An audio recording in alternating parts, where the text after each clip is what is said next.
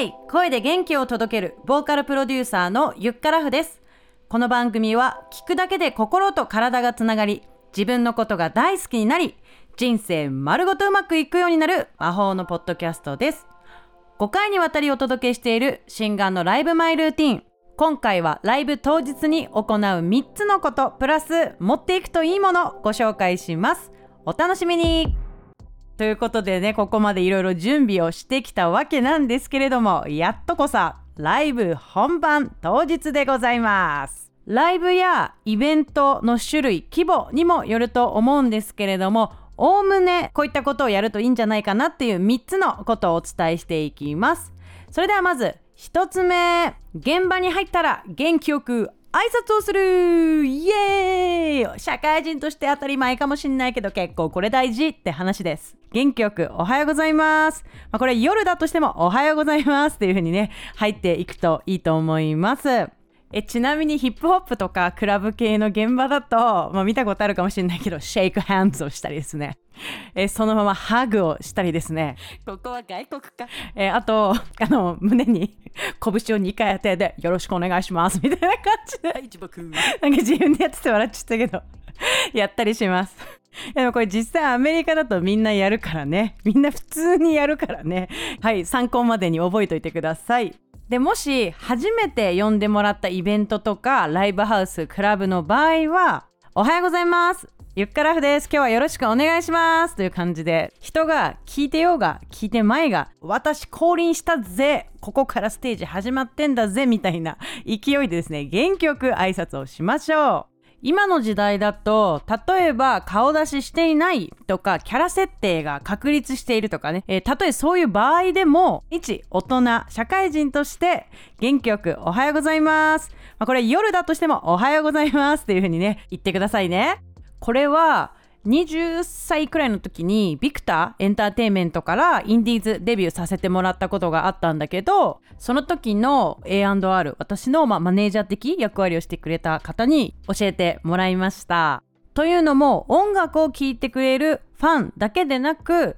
現場のスタッフさんや、えー、イベントのオーガナイザーさんさえも自分のファンにしちゃってね応援する人を増やしてこうねそういう意味があったんだと思います。アーティスト本人が挨拶をすることもうそれ自体が営業活動になるっていう感じでね、まあ、会社でいう営業担当みたいな感じだけれども、まあ、兼務していたみたいなイメージですかね。はい、まあ、その重要な挨拶終わったらですね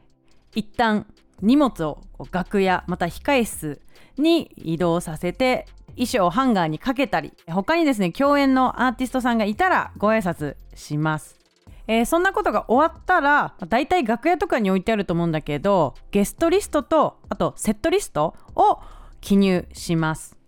セットリストは事前のリハーサルで決めた順番に一旦書き込みます。ただねこれねあのやっぱ現場行ってみてねちょっと違うわってなった時とかはまた順番変えたりするからその辺はこう臨機応変に対応するといいと思います。はいでは2つ目。リハーサルでは一番張り上げる曲を歌うです。え、なぜかというと、リハーサルなのでセットリストの順番に全部歌えたらいいんですけどだいたいリハの時間って限られているので一番重要な曲を最初に歌うといいと思います。でなぜ一番張り上げる曲強く歌う曲をですね、えー、先に歌った方がいいかというとその時初めましての PA さんの場合っていうのは自分がどういう声質でどこまで声量が出るかっていうのはなかなか口では説明することができません。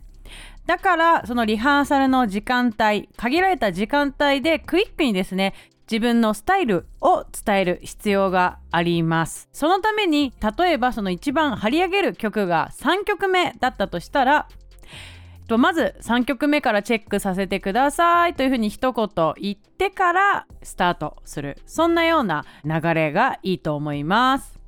同時に、えー、リバーブといって声のエフェクトをどれくらいかけるかもし調節をお願いするなら同じタイミングで伝えたり転がしと呼ばれるモニターの音量や位置を確認しながら進めていくといいと思います。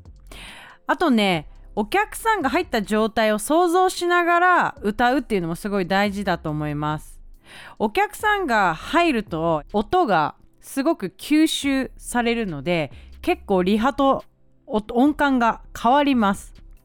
なので最初のうちは難しいと思うんだけれども慣れてくるとこれくらいかなっていう感覚がだんだん分かってくると思うのですいません。感覚なんで今これ言葉にすることができないんで、えー、とこれはねもう自分で微調整して、えベストな状態を探ってってみてください。はい。では3つ目。本番まではリラックスです。本番までね結構こう緊張したりとか MC 何を喋ろうかなとかいろいろそわそわしたりちょっと軽く発声しようかなとかちょっとお腹空いたから食べようかなとかいろんなことをね考える人もいるかもしれないんですけれどもできるだけ自分がリラックスできるようにこう工夫するといいと思います。で一つすごいおすすめなのは家族とかすっごい仲いい親友とか友達をですね現場に連れてくっていうのは私すごくいいことだと思っています。こうバンドのメンバーがいる場合はこれ別にしなくてもいいと思うんだけどやっぱソロシンガーとかってマネージャーがついてない時代とかだいぶ孤独なんですよね。だからこう結構緊張して本番で本来の力が発揮できないな失敗しちゃったなっていうような経験がある人は是非これ試してみるといいと思います。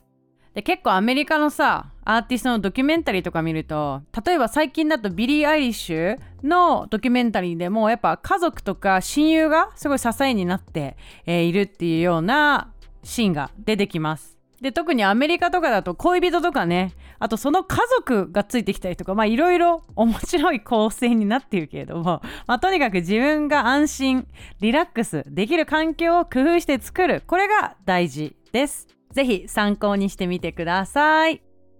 ということで35回目の配信いかがでしたでしょうか？もう一つおまけに伝えると現場からお水が支給されて、まあ、そのお水をですねステージに持っていくっていうふうに指示されることがあります。こう曲と曲の間の MC にですねこう素早くちゃちゃっと飲むためとあと口紅がですねペタッとつかないようにするためにストローを持参するといいと思います。はいということで最後お知らせをさせてください。7月17日土曜日「芋からパーティーフィーチャリングゆか」と題してオンラインでカラオケ大会を実施します。昼の部残り1名、えー、参加出場枠が残っていますので興味ある方はゆっかラフライン公式からお問い合わせください。今回のエピソードが面白いと思ったら番組のサブスクリプション登録をしてください。毎週水曜日と日曜日に最新のエピソードが最速でダウンロードされます。ということで今回はこの辺で。ゆっからふでした。